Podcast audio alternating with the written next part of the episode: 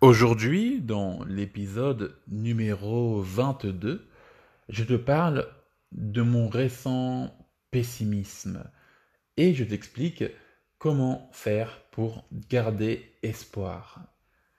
N'oublie pas que la transcription de tous les épisodes est disponible sur mon site www.frenchin5minutes.com. Je suis pessimiste. Ces derniers jours, j'ai pu paraître assez pessimiste, c'est vrai.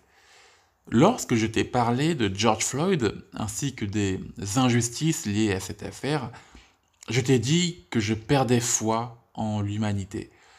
Je suis conscient que cette conclusion est un peu affolante. Et après mûre réflexion, je pense que j'ai parlé un peu trop vite. Finalement, je pense que nous tous, en tant qu'individus, nous avons encore le pouvoir de changer les choses. Le monde dans lequel nous vivons est loin d'être parfait et tu le sais très bien.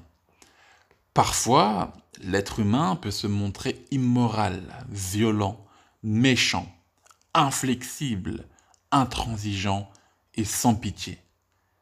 Mais il ne faut jamais perdre foi en l'humanité car l'être humain peut aussi se montrer créatif, beau, altruiste, épatant et faire le bien tout autour de lui. Ce que je veux te faire comprendre avec ce message, c'est qu'il ne faut pas se focaliser sur le négatif, car ça ne fait que renforcer le pessimisme.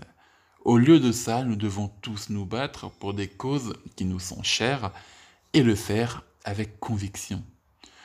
Nous ne devons pas seulement nous battre contre le racisme, mais plutôt contre toutes ces formes d'injustice qui ne font que mettre en lumière les côtés les plus sombres de l'être humain.